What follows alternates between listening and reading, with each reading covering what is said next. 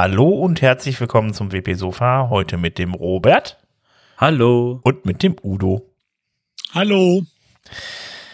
Ja, äh, wieder zu Hause angekommen nach dem Hackathon. Robert. Ja, der Cloudfest Hackathon war schön. War schön. Richtig ja? mit Menschen, mit Menschen und so und und ähm, und quasi mal sehen, wie das so, wie das so wirkt, wenn du ein In-Person-Event hast und wie sich das Maskentragen über lange Zeit dann so auswirkt auf Menschen, die zusammensitzen. Ja. Es war interessant. Ja, ich fand das jetzt aber auch gar nicht wirklich so äh, äh schrecklich. Man kennt es halt eben, also dass man halt eben irgendwie äh, ähm, die Maske anzieht, irgendwie man durch die Gegend läuft. Also man kennt es ja spätestens aus dem Restaurant irgendwie, dass wenn man die ganze Zeit rumläuft, dann vielleicht mit die Maske aufzieht und so, wenn man dann am Tisch ist und äh, äh, Tisch sitzt und isst oder sowas, dann zieht man sie auf und so. Aber das Schöne war einfach wieder, Menschen um sich rum zu haben. Viele Menschen, die man kennt und viele Menschen, mit denen man reden kann. Also das hatte ich jetzt auch schon zwei Jahre nicht mehr. Das war jetzt auch die erste Veranstaltung. Genau. Und das war auch ein guter Vorgeschmack, weil wir sind ja auch nächsten Monat in Wien. Ähm, und da wird's ja auch nochmal, dann haben wir ja jetzt schon vor, vor, ähm, Vorgefühl, wie das ist mit so auf Menschen treffen und so bei so einem Event. Genau. Und da gibt's dann auch später noch mehr zu, zu dem Hackathon. Also von daher würde ich sagen, äh, fangen wir mal mit den WordPress-News an. Und äh, da gibt's wieder natürlich Neues von äh, Gutenberg. Da gibt's nämlich die Version 12.8 und da gibt's unter anderem ein paar Änderungen. Äh, vor allem ist die Webfonts API da komplett jetzt drin. Ähm, da könnt ihr jetzt ähm, zum einen ähm, die ähm, Fonts, also die, die, die Schriftarten über die Theme-JSON laden oder ihr benutzt die PHP-Funktion. Ähm, um dann die, die, die, die Schriften zu laden. Das äh, war ja bis jetzt ja alles sehr uneinheitlich in WordPress, beziehungsweise muss man wirklich dann manuell per Hand die Schriften laden. Das geht jetzt dann deutlich einfacher mit den Funktionen von WordPress und von daher, äh, ja, äh, schönes Tool. Ich habe euch dann in den Shownotes noch einen extra Link dazu reingepackt. Da ist noch ein kleines Tutorial drin, wie man die einbindet. Ja, die soll ja ab Version 6.0 dann auch in WordPress sein. Und es gibt, glaube ich, inzwischen sogar ein erstes Theme von Automatic, ähm, was die auch schon nutzt. Ah, okay, ja gut. Also vom Prinzip her ist auch nicht schwierig, das, das zu machen. Wie gesagt, das sind, sind dann zwei, drei Zahlen, die man dann einfügen muss und dann die Schrift dann da ablegen, entsprechend an dem Ort. Und von daher äh, sehr äh, einfache Funktion, aber ich würde sagen, auf jeden Fall sehr hilfreich, weil Schriftarten doch auch immer so eine Sache waren, weil auch viele dann immer von Google Fonts irgendwie geladen wurden, direkt, irgendwie was dann auch wieder ein bisschen Problem ähm, im rechtlichen Rahmen dann da gibt. Äh, naja, ich glaube, der Udo hat da schon viel zu erzählt. Genau, Folge X, Folge Y, Folge Z, Folge P. das waren ein paar auf jeden Fall. Ähm, gut, ansonsten sind da ein paar Kleinigkeiten reingekommen. Unter anderem halt eben das, äh, ja, ein Shortcut fürs Schreiben von Links. Wenn man dann zweieckige Klammern nacheinander aufmacht, dann kommt dann direkt so eine Liste mit, mit äh, Seiten, die ihr dann verlinken könnt. Das geht also schneller, wenn ihr dann praktisch dann ein bisschen äh, flotter euren Text schreiben wollt. Ähm, ja, und außerdem, was jetzt auch noch ein größeres Ding ist, ja ähm, die Visual Theme Creation. Das heißt, dass ihr dann praktisch mit dem Editor eigene Themes programmieren könnt. Also programmieren ist das ja nicht mehr, dass ihr einfach nur zusammenklicken. Ähm, wenn ihr dann, dann da das Full-Site-Editing aktiviert habt, dann habt ihr die Möglichkeit, dann über den Button oben rechts dann, dann das Ganze noch mal irgendwie runterzuladen. Und da sind jetzt unter anderem auch die Index.php, die Styles.css und die Theme.json mit drin, sodass das halt eben wirklich komplettes Theme ist. Und ihr das das dann praktisch woanders einfach äh, woanders auch installieren könnt. Dann könnt ihr dann praktisch eure einzelnen Vorlagen für Header und ähnliches dann im, äh, Backend anlegen und das dann nochmal speichern und äh, woanders dann wieder installieren. Ähm, ja, ansonsten man hast du noch so, so klitzekleinigkeiten, wie zum Beispiel das verbesserte Laden von, äh, das verbesserte Laden von Bildern und der Navigation und noch viele kleine Bugfixes wie immer und äh, kleinere Änderungen, die jetzt nicht unbedingt erwähnenswert sind. Ähm, was demnächst auch kommt, ähm, ist das Blogvorlagenverzeichnis, beziehungsweise nicht das Verzeichnis, das ist ja schon da, sondern die Möglichkeit, dass ihr dann selber dann Einträge machen könnt. Und ähm, dazu gibt's dann jetzt einen Aufruf, ähm, dass ihr dann da äh, euch das mal anschaut und wenn ihr da Verbesserungsvorschläge habt, dann könnt ihr euch, dann könnt ihr dann auch unter dem Artikel, den wir verlinkt haben, euch dann da ein bisschen was dazu schreiben. Ja, und wir haben jetzt nur noch mal eins für euch in den Shownotes verlinkt, das ist halt wirklich dieses, was der Sven gerade erzählt hat mit diesem ähm, Ex Export, Exportieren von den, von den Themes. Ähm, da haben wir noch einen Link auf den auf den WP Tavern, wo man einen einen begeisterten äh, Justin sieht, wie er quasi das immer vorführt, die so oh cool, das funktioniert und wie cool das ist, weil ja Justin Tedlock ähm, auch schon vor Jahren gesagt hat oder vor langer langer Zeit, dass er eben das kommen sieht, dass eben wirklich die Leute im Block-Editor alles eben zusammenbauen können und die Themes eben dort auch machen können und eben das auch exportieren können. Deswegen hat er eben das gemacht, äh, das auch damals schon geschrieben und da hat er eben, ist eben jetzt sehr begeistert auf dieses Feature losgegangen. Ja, vielleicht lässt das dann die äh, Theme-Entwicklung ein wenig sterben. ja, es ist immer noch, sind immer noch Themes und man kann ja Blöcke hochladen und so. Also da ist ja, da geht ja einiges noch und ähm, Genau. Es ist, so, es ist sozusagen die Theme-Entwicklung im Site-Editor. Genau. Genau, genau. Man kann sich dann alles schön fein zusammenklicken. Ja. Klammer auf, also für normale Menschen, Klammer zu. Aha, nicht so Freaks. genau, nicht so, nicht so Leute, die quasi so Dinge, Dinge, Dinge da quasi. Das ist halt dann, das ist halt wirklich dieses so, ähm, die, der Unterschied zwischen dem, zwischen dem, äh, hier hast du ein paar Bretter, äh, Nägel und eine Pfeile und eine Axt und eine, und eine Säge oder eben, ähm, hier hast du quasi so ein, so ein Teilstück und das kannst du zusammenstecken und ähm, genau, je nachdem, wie sehr du mit, mit arbeiten willst, mit Leim, ohne Leim, mit Nagel, ohne Nagel, ist es eben dann einfacher oder schwerer, eben dann damit zu arbeiten. Aber eben, da unsere Philosophie ja für den End-User ist, für die, für die Masse der User, ist das dementsprechend komplett aligned mit dem, was wir als, mit dem, was eben WordPress in der Philosophie stehen hat. Ja, oder? Ja, es ist praktisch so, der, äh, das eine ist, äh, du kriegst, wie du sagtest, äh, Hammer und Säge und das andere ist, hier hast du das IKEA-Paket. Viel Spaß beim mhm. Aufbau. Genau, Löcher sind hier vorgebohrt. Ne, es geht zwar auch nicht, ohne dass man sich anguckt, wie es funktioniert, aber wenn man es einmal kapiert hat, geht's relativ gut.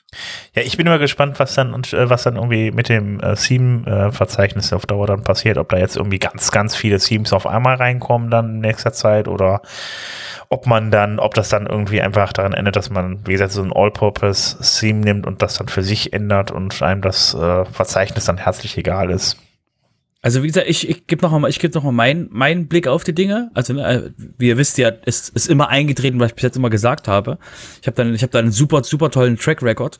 Ähm, auf jeden Fall ähm, ist meine Meinung immer noch, dass die, dass es in in in einer, in einer langen Zeit so sein wird, dass man eben sich einen einen Theme holen wird eben, was ungefähr die Farben und die, wir wissen ja, wie Leute Themes auswählen, dass wie die Header-Graph, also wie das, wie die Grafik im, im Demosystem quasi aussieht, wie das quasi wirkt.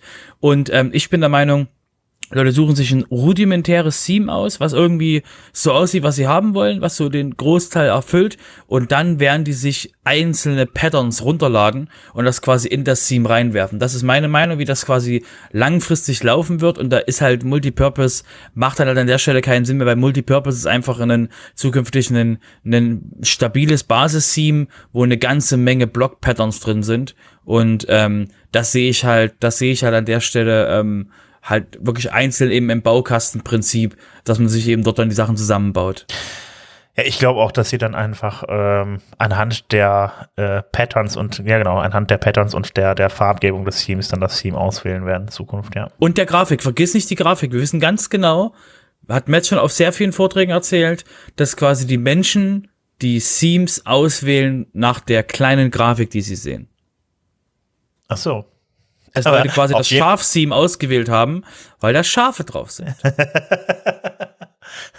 ja, aber auf jeden Fall nicht anhand der Vorschau äh, der Word des WordPress-Theme-Verzeichnisses. Genau, einfach nur so, ja, sieht schön aus, müsste passen, klappt, nehme ich. Okay, ähm, gut, damit hat mein WordPress Core abgeschlossen. Ähm, dann würde ich sagen, kommen wir mal zu den Themes, Plugins und zu den Blöcken. Ähm, ja, es gibt noch ein ganz nettes Plugin, das habe ich ist mir die Tage über die Füße gelaufen. Das heißt, nett ist, also vielleicht braucht es vielleicht braucht es auch einfach keiner. Ist die Theme JSON, äh, da gibt es nicht ein Plugin für was, äh, dass man eine YAML-Datei anstatt einer JSON-Datei schreiben kann und äh, dann darin die ganzen Optionen reinpacken kann. Und das wird dann umgewandelt in eine Theme, in eine JSON-Datei und äh, ja, für alle, die lieber, die unbedingt lieber YAML schreiben wollen, äh, ja, dann viel Spaß mit dem Plugin. Das klingt irgendwie nach deinem Ding. Also du bist so, du bist ja mit, mit Svelte auch jemand, der nicht so direkt JavaScript schreibt.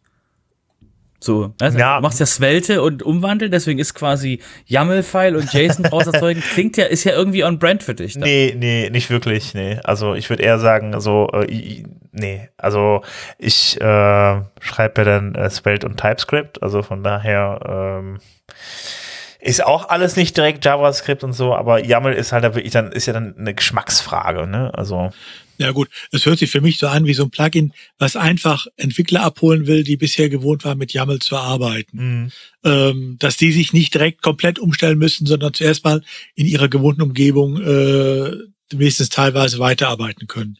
Von daher finde ich es eine gute Idee. mh. Halt einfach so ein Plugin für die Übergangszeit.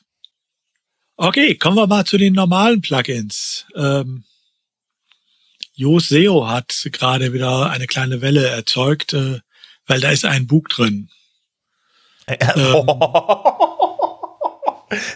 nicht schlecht, gut. Und äh, zwar äh, erzeugt es die Sitemaps doppelt. Das heißt, wer Yoast angeschaltet hat, kriegt im Moment eine PageSitemap.xml und eine PageSitemap 1.xml. Also auf gut Deutsch nichts weiter Schlimmes. Äh, ich denke mal, Google wird damit schon umgehen können, äh, zumal man ja im Zweifelsfall äh, in der Search-Konsole auch äh, angegeben hat, wie die Sitemap genau heißt und äh, äh, dann die andere wahrscheinlich eher ignoriert wird. Aber da sollte man sich nicht von verrückt machen lassen, also im Moment. Also der Bug ist auf jeden Fall behoben, gehe ich mal von aus, oder? Nee, er ist wohl noch nicht behoben. Er ist auch noch ganz frisch. Also ich habe jedenfalls noch nicht gelesen, dass er behoben ist. Man arbeitet wohl noch dran. Aber wie gesagt, selbst das, äh, es ist kein sicherheitskritischer Bug und er ist auch SEO-mäßig vollkommen egal. In der Google äh, Search Konsole ist äh, die richtige XML-Datei äh, äh, für die Sitemap eingetragen von euch. Äh, wer das nicht gemacht hat, sollte das vielleicht auch mal sowieso machen. Und ähm, dann weiß Google, welche Datei es zu berücksichtigen hat. Okay. Dann ist das ein Bug, der egal ist. Ja, äh, w- ist aber sehr gut für, äh, wie gesagt, äh, so eine Empörungswelle in der SEO-Community. Ach echt? Das gab's dann, ja? Die gibt's ja. Oh je, okay, gut. Dann äh, verstehe ich das ja. Da möchte ich ganz kurz äh, als noch, weil, weil was, wir haben es nicht in den Shownotes stehen, wir werden es nicht in den Shownotes reinpacken. Ich habe nur neulich gehört, letzten Tag, dass Elementor ein Update gekriegt hat und ein paar Seiten gebrochen hat. Und dann habe ich von Elementor einen Tweet gesehen, wo sie gesagt haben, hey, übrigens, es gibt Probleme mit Third-Party-Plugins, wenn ihr updatet. Also dieses nach einem Update von größeren benutzten Plugins, dass es dann mal so ein bisschen ruppelt, also so ein bisschen wackelt, das ist ähm, ähm, ja war bis jetzt ja eigentlich immer so, dass halt die Bugs dann, dass du die extra rausziehen kannst und sagen kannst, okay, da ist jetzt ein SEO, also ein Sitemap-Plugin, das ist quasi erst ein Sitemap-Ding ist neu, aber äh, ansonsten wie gesagt auch bei Elementor ist das eben ähm, der Fall. Ja, ich kann mir vorstellen, dass das hier auch vielleicht damit zusammenhängt, dass WordPress ja auch selber inzwischen eine Sitemap macht ähm, und dass da irgendwas noch nicht richtig zusammenspielt. Okay, muss halt behoben werden und gut ist. Dann habe ich noch einen Plugin-Tipp mitgebracht. Ähm, und zwar geht es um Bildrechte. Ähm, viele nutzen ja Bilder, äh, die andere gemacht haben. Ähm, sei es von so freien Seiten wie Pixabay, Pexels, äh, Unsplash und so weiter, oder auch zum Beispiel über äh, Openverse, also die neue ähm, äh, Open Source Bildersuchmaschine, die äh, auf WordPress.org ja auch erreichbar ist inzwischen. Ähm, da hat man ja bei vielen Bildern das Problem, Problem in Anführungszeichen, dass man den Autor benennen muss und auch bei anderen, äh, denke ich mal, ist es ja auch eine Frage der Höflichkeit, ihn zu benennen, aber zum Beispiel bei den ganzen CC-Lizenzen muss ich ihn ja benennen, muss auch die Lizenz benennen, äh, muss dahin verlinken. Und das nimmt einem dieses Plugin ab. Das heißt, man stellt es einmal ein, wenn man ein Bild hochlädt, gibt man die Angaben ein ähm, und jedes Mal, wenn man das Bild verwendet, wird es entsprechend äh, ausge, äh, äh, eingespielt. Das Plugin kann man auch so einstellen sogar, dass äh, man das Bild nicht fertig abspeichern kann ohne diese Angaben, was immer dann wichtig ist, äh, wenn man sei es entsprechende Mitautoren hat oder äh, Kunden vor sich selber schützen will als Agentur. Also von daher durchaus mal einen Blick wert. Ich benutze es selbst bei mir übrigens auch äh, auf allen Seiten. Ähm, da hat es mich auch schon seit Jahren nicht verlassen, äh, nicht enttäuscht. Und äh, inzwischen ist es jetzt nochmal gut überarbeitet worden. Deshalb mal als Plugin-Tipp mitgebracht. Ja, ich kannte das immer so, dass die Leute irgendwie dann irgendwelche Bilder verwendet haben, das dann irgendwo ins Impressum reingeschrieben haben. Ist das falsch? Es kommt auf die Lizenz an. Es gibt Lizenzen, die das erlauben, aber zum Beispiel die CC-Lizenzen, also diese freien Lizenzen, die verlangen eigentlich die Angabe am Bild. Also mhm. du, ob das jetzt direkt unter dem Bild schreibst oder am Ende des Artikels, das ist dann noch egal. Aber es muss jedenfalls dabei sein. Es reicht nicht aus, es im Impressum zu schreiben. Achso, also du meinst diese Creative Commons Lizenzen oder was? Ja, ah, genau. okay, ich dachte, oder andersrum. Stell dir mal so eine Seite vor, äh, wie jetzt bei mir in der Rechtssuche. Da gibt ja mehrere, viele so Seiten, die haben zigtausend Artikel. Ähm, stell dir vor, ich würde jetzt von allen Bildern äh, einfach eine Seite machen. Ähm, äh, im Impre und würde im Impressum alle aufführen. Das wäre doch eine zweckfreie Textwüste. Ja, das stimmt, ja. Gut, dann ähm, haben wir, kommen wir vom, weg von einem Plugin-Tipp zu, äh, ja. Genau, zum genauen Gegenteil. ja. Genau, wir haben ein, wir haben ein Plugin für euch, wir haben ein Plugin für euch, was ihr nur noch über, ähm, über Tricks runterladen könnt. Ähm, was nicht viel macht, aber das, was es gemacht hat, ähm, unglaublich eine unglaubliche Empörungswelle und ähm, das war quasi das, das WP-Drama, der, also nicht WP-Drama, das war zu Recht der Aufregepunkt äh, der letzten oder de, de, dieser Woche in, in der WordPress-Community. Und zwar, wir reden von dem ähm, Samir-Plugin, was ein, was eigentlich ein relativ einfaches Plugin war und mit der einfachen Aufgabe, einfach nur Support für Russland darzustellen und, und quasi die Webseiten, wo das installiert ist, mit einem ähm, Z zu versehen.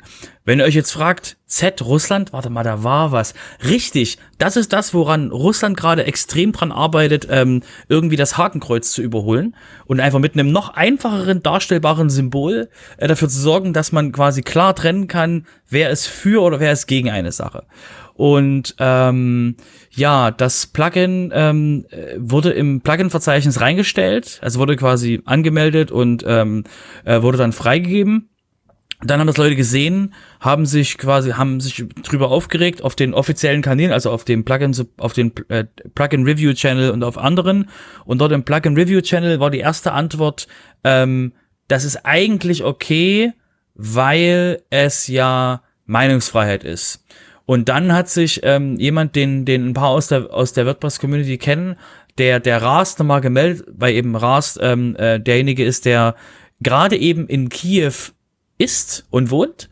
Und ähm, der hat gesagt, dass er eben, äh, dass es halt ein extrem klares, ähm, äh, claim, äh, extrem klarer äh, Verstoß gegen die Plugin-Guidelines ist, weil die eben dafür sorgen sollen, dass eben sich Menschen willkommen fühlen. Und wenn quasi die einen sagen, ich packe mir jetzt mal ein Z in mein Backend und ich nutze jetzt die WordPress-Plattform, um das in die Welt zu versenden zu können, dass dieses Plugin, dass Leute sich runterladen können, ähm, ist es eben nichts, womit die WordPress, ähm, womit die WordPress ähm, quasi Guidelines eben dementsprechend passen und dann hat es quasi so ähm, viel ähm, dementsprechend ähm, quasi Reaktion erzeugt, dass dann eben sogar ähm, eben jo Josepha als Executive Director of WordPress reingesprungen ist und gesagt hat, ja, das Plugin gehört nicht zu unseren, zu unseren, äh, gehört nicht zu WordPress und hat es eben, wurde eben dann das Plugin ähm, im Plugin-Verzeichnis gesperrt weil es eben dementsprechend ähm, gegen die Plugin-Guidelines verstößt.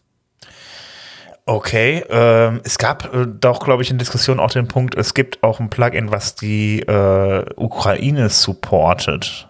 Ja, jetzt stell dir mal vor, also das, das ist quasi, das ist vom Witz her, das ist vom Witz her quasi, es ist, es ist schon fast poetisch lustig. Ähm, stell dir vor, du gehörst, du identifizierst dich mit, mit, mit Russland und bist quasi derjenige, der das gemacht hat. Das, das Samir-Plugin ist eben äh, russischer Staatsbürger oder wohnt in Russland. Und jetzt hat der, hat der, hat der, das, eine der, äh, der, der frühen Versionen von dem Plugin war eine angepasste Version des Stand with Ukraine Plugin. Was, wenn man quasi total witzig quasi, wenn man die Welt als, als, als einen riesengroßen Haufen Humor versteht, dann ist das quasi eine Annexion eines anderen Plugins. dann wird das umgedreht und heißt ab dann Samir. Also es hat so, das hat so ähm, äh, makaberen Unterton ähm, und man sieht halt eben entsprechend in den in den Contributions, also in dieser einen Version die in dem, die in dem Announcement von, ähm, von Josepha auf WordPress.org eben mit verlinkt ist, hat eben einer, dieser, einer der Plugin-Autoren von dem anderen Plugin, von dem with Ukraine Plugin, hat eben gelinkt so, hm, seltsam und hat halt das gepostet und da steht halt oben als Kontributoren exakt die gleiche Zeile drin wie halt die, die Version von Stanvik Ukraine. Und die Tags sind auch fast die gleichen, dann weicht es ein bisschen davon ab, aber es war einfach, man, man sieht halt, dass da ähm, zumindest sah so aus, als wenn dementsprechend die die äh, eine der frühen Versionen von dem Plugin von dem Ukraine Plugin abge abge also abge abge also geforkt sind. Und das hat wie gesagt als russische Übernahme eines ukrainisch gedachten Plugins es hat so ein Ge es, es wirkt es wirkt makaber witzig. Ja, noch eine Übernahme von Russland irgendwie. Immerhin, die, äh, die Annexion war ja wenigstens in der gleichen Richtung wie im realen Leben. Aber ehrlich gesagt, ich habe da auch die Diskussion nicht ganz verstanden. Ähm, ich meine, wir haben uns bei WordPress eine gewisse äh, Grundanstellung verschrieben, dass wir sagen, wir wollen jeden, äh, äh, wir wollen keinen ausgrenzen. Und äh, das heißt auch andersrum, dass ich gegen jede Art der Aggression bin. Ähm, also von daher verstehe ich nicht, wieso ein Plugin überhaupt ins Plugin-Verzeichnis kommen konnte. Ja, das ist wie, also nochmal, also nochmal, wie, Denn wie das kommt muss beim also, ersten Mal ja freigegeben werden. Ja, ja, verstehe ich schon also, nicht. also jein, je nachdem. Also erstmal, das, das Plugin, das Plugin selber heißt Samir. Äh, ne, so, das sagt einem, äh, selbst mir sagt das Samir, weil ich halt keinerlei russische Kenntnisse habe und das sagt was überhaupt überhaupt gar nichts. Dann ist das Plugin, ähm, dann äh, das einzige, was das was das Plugin-Verzeichnis prüft, Sicherheitslücke oder eben Plugin-Guidelines, ne, Sicherheitslücke oder Performance-Lücke oder eben äh, Verstößt gegen die Guidelines. Und dann steht in dem Plugin ja drin, dass es dafür da ist, show the Z-Symbol to support Russia was, also je nachdem, die letzte Version ist das gewesen. Ich habe jetzt nicht geguckt, ob die, ob die erste Version, die sie dem Plugin-Verzeichnis zum Review ging, um überhaupt diese URL zu kriegen, ob sie das da schon drin hatten. Und selbst wenn sie das da schon drin hatten, ist quasi das ähm, Show das Z-Symbol für Support von Russia. Das kann halt einem normalen amerikanischen, einer äh, normalen amerikanischen Person kann das halt durchrutschen, weil Meinungsfreiheit. Ne? Also selbst, selbst Hakenkreuze wären in den USA erlaubt weil Meinungsfreiheit.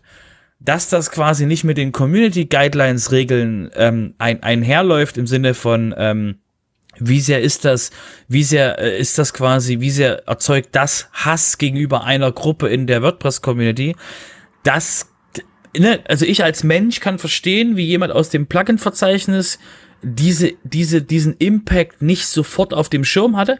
Deswegen war ja auch die Frage im Plugin Review und im Plugin Review hat Mika Epstein gesagt, hey, First Amendment Law, ne, das ist okay, äh, das ist zwar nicht gut, aber äh, wir quasi machen nicht First Amendment Zeugs und dann wurde es eben nachdem drauf geguckt wurde und die, und die Implikation eben diese diesen diesen Impact was bedeutet das für jemand der in der Ukraine ist und gerade von von russischen Raketen angegriffen wird wie fühlt sich das Plugin an da hatten wir mit Rast exakt jemanden der das exakt eben ähm, sagen konnte und direkt ausdrücken konnte.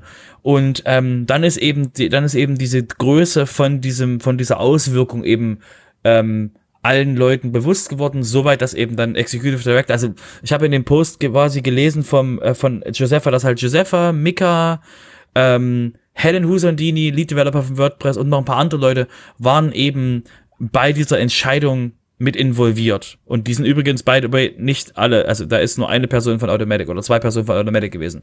Der Rest ist quasi von allen anderen, aber halt ähm, mit Rollen der WordPress-Community. Nur mal dieses, dieses, das war eine Entscheidung von Automatic. Nur mal das, um das einfach gleich mal zur Tür zu bringen, das Problem. Ähm, ist das quasi eine Entscheidung gewesen. Das, ich kann es wie gesagt nachvollziehen, weil eben diese, diese am Anfang eben First Amendment Right, wenn die halt im Kopf da so wohnen, kann man das nachvollziehen. Ja gut, da muss man allerdings dazu sagen, First Amendment, also Meinungsfreiheit, hat ihre Grenzen, äh, nämlich immer da, wo die Rechte anderer verletzt werden. Äh, und das ist hier der Fall. Also äh, da muss ich, aber ich muss, da muss ich da ganz, ganz ich, pingelig. Ich weiß, da, da hast du recht. Äh, in Amerika ist das Verständnis etwas weiter als bei uns. Nee, aber ich muss aber ganz kurz reinspringen. Das First Amendment Right, äh, die die die Verfassung, die die Meinungsfreiheit, ähm, weil auch wir haben ja auch einen Link euch äh, verlinkt von der von der Heather. Ähm, weil die Meinungsfreiheit in den USA bedeutet, dass der Staat dich nicht zensieren darf. WordPress als Plattform kann sagen, du bist auf meiner Plattform nicht mehr willkommen und das verstößt nicht gegen die Meinungsfreiheit, weil das eben eine Plattformauswahl ist. Ja, man könnte dagegen klagen. Ja, man könnte dagegen klagen und sagen so, hey, ich fühle meine Meinung äh, nicht mehr nicht mehr gedingst. Aber ähm, das heißt, das First Amendment heißt halt, dass, dass die Regierung keine Gesetze beschließen darf, die deine Meinung quasi ausschließt. Ja, aber wenn ich äh, im Bereich bin, wo ich die Hälfte des Webs antreibe und äh, wo ist WordPress gerade 43 44 Prozent, ne? Mhm. Ähm, dann komme ich in den Bereich rein, wo wir uns über die Drittwirkung von Grundrechten und auch von der Bundesweiter natürlich mhm. unterhalten.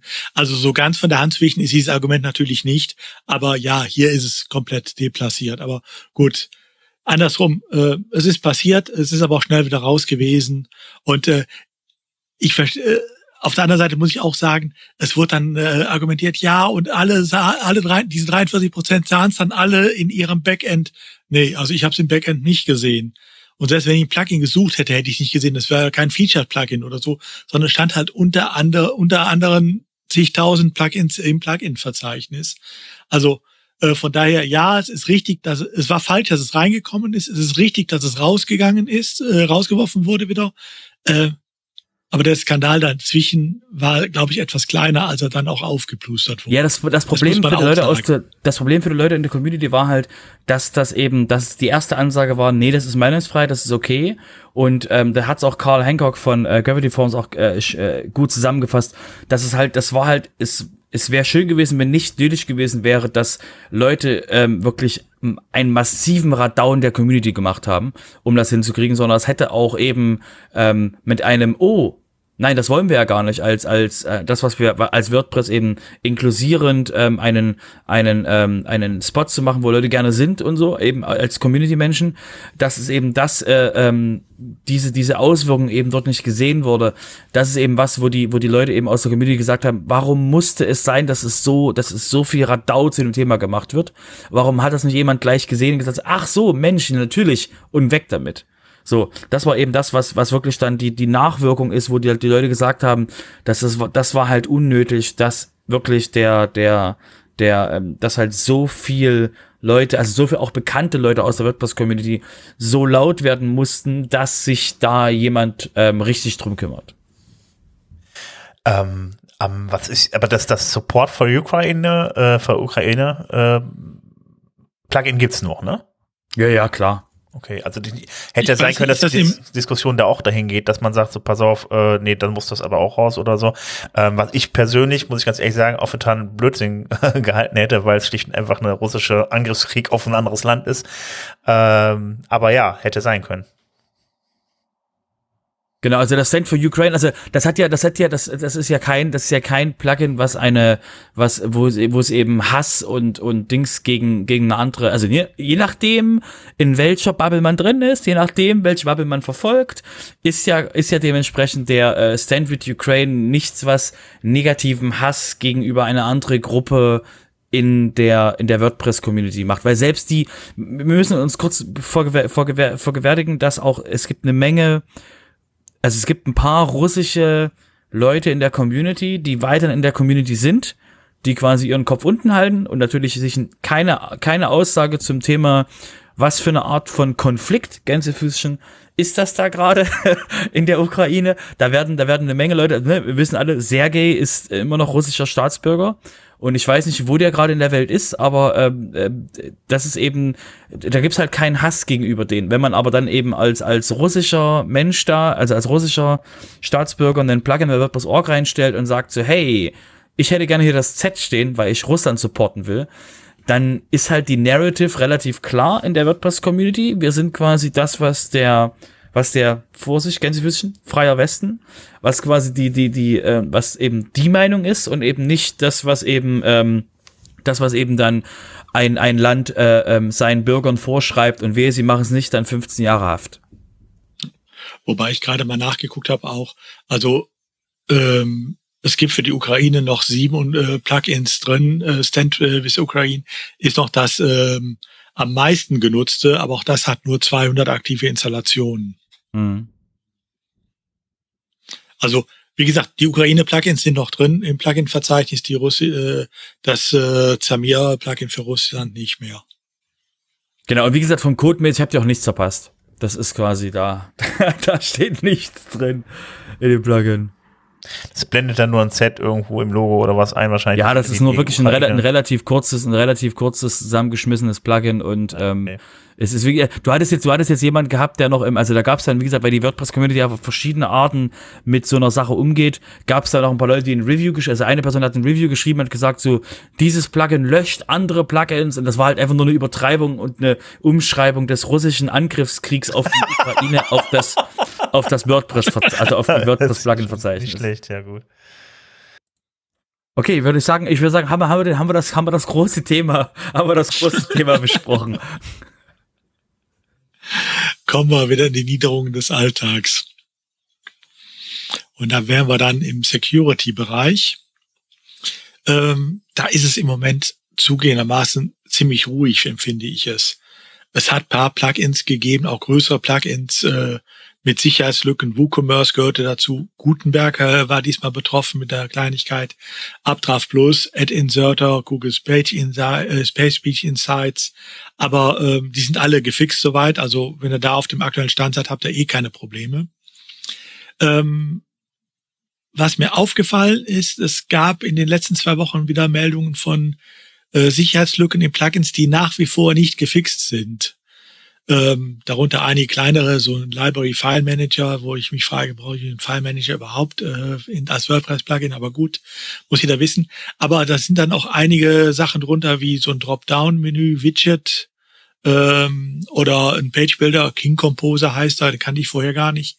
Ähm, also man merkt im Moment bei den nicht gepatchten äh, Lücken, da sind auch viel, äh, einige Plugins dabei, äh, ich sag mal, die ihre Zeit hinter sich haben. Ne? Page Builder, Widgets, das, was man äh, aktuell nicht mehr so braucht, äh, wo dann äh, auch äh, die Autoren wahrscheinlich kein Interesse mehr haben, sich drum zu kümmern, weil sie eh wissen, es wird sterben. Ähm, also deshalb vielleicht auch eine Überlegung für viele, die solche Sachen einsetzen, äh, dass sie einfach auch langsamer überlegen, wie kann ich von diesen Sachen wegkommen auf äh, modernere Sachen, weil äh, das, was jetzt hier mit zwei relativ unbekannten Plugins passiert ist, wird auch sicherlich noch mit einigen anderen alten äh, Sachen passieren, dass da die äh, Autoren über kurz oder lang äh, die Lust dran verlieren.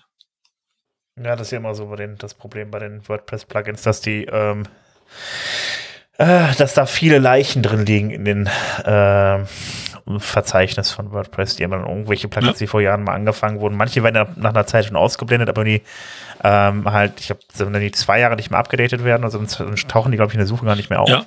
Aber äh, äh, trotzdem, das sind ja immer noch zwei Jahre Zeit, ne? Da, also ich will, ich, also ich will es ungern, will's ungern das Fass aufmachen, aber das läuft ja genau in die Richtung, wie finanziert man sich sowas?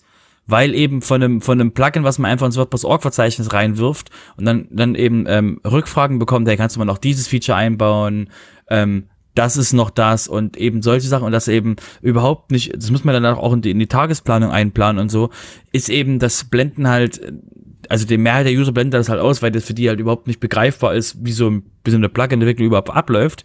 Aber ähm, das ist halt ein großes, also das ist halt immer noch ein ungelöstes Problem, wie finanzieren wir eben Open Source Contributions in Form eines Plugins. Wie finanziert sich sowas? Weil ähm, wir wissen ja auch hier, ne, äh, frag, frag Udo zum Thema Free, Freemium und dann hast du sofort bei ihm der Ader auf der Stirn. ja. Ist auch richtig so. Ähm, aber das ist ja immer das Problem. Äh, wir sind in der Open Source Community, aber alle, die dazu beitragen, müssen irgendwo von auch am äh, Monatsende die Miete zahlen. Ähm, und das heißt, äh, irgendwoher muss es immer ein Geschäftsmodell dahinter geben, was das Ganze auch finanziert.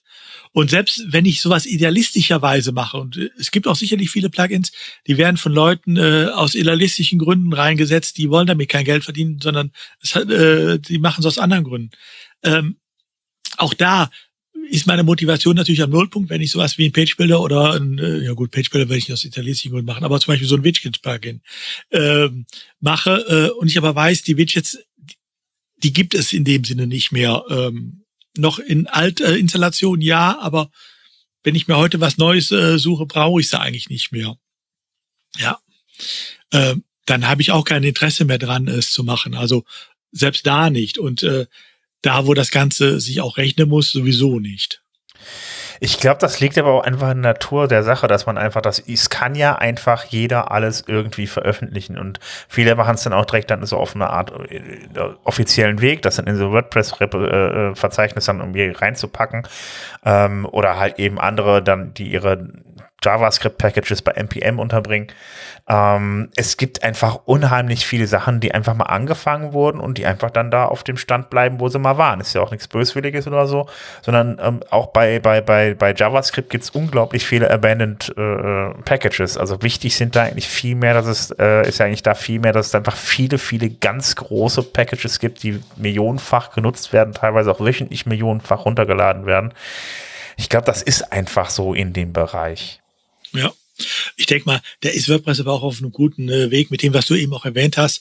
Äh, Sachen, die seit zwei Jahren nicht mehr abgedatet werden, werden halt in der Suche ausgeblendet.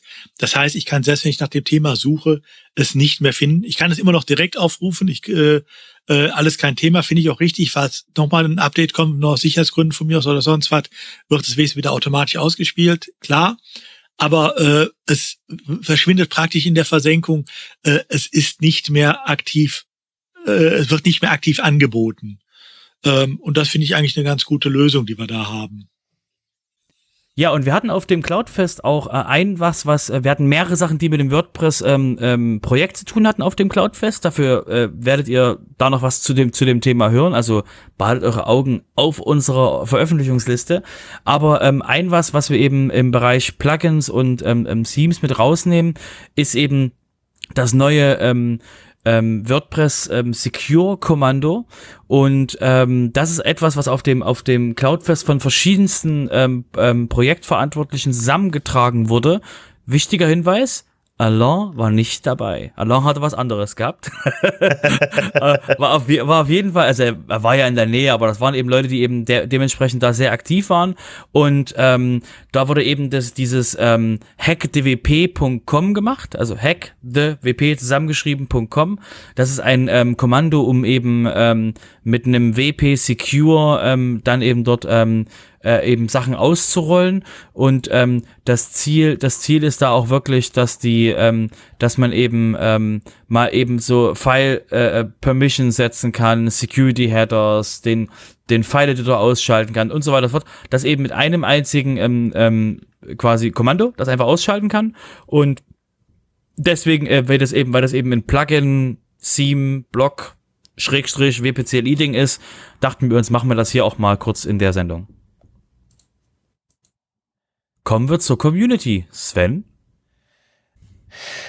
Ähm, ja, genau. Ähm, in, der, äh, in der Community, da geht es momentan so ein bisschen darum, ähm, wie das in Zukunft mit den WordPress, äh, mit den WordCamps ähm, in Zukunft dann äh, weitergehen soll, weil das war ja das Problem, dass jetzt mit äh, der äh, Pandemie äh, ja erstmal schlagartig alle Veranstaltungen wieder zurückgegangen sind und es momentan auch so gut wie kaum WordCamps gibt. Gibt ein paar, aber so nicht mehr in dem Maße wie früher. Und das ist halt eben bei uns immer so gewesen, dass jedes Meetup, was vor Ort stattfindet, was, äh, äh was dann schon ein paar Mal stattgefunden hat, durfte sich dann auch dafür bewerben, um ein ähm, WordCamp in einer Stadt auszurichten. Und es war auch so angedacht, dass die WordCamps immer städte, städteweise funktionieren, also immer da, wo die Meetups dann stattgefunden haben.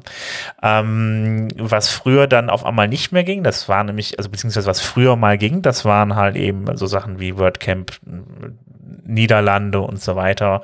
Wir hatten das damals als WP Camp Deutschland.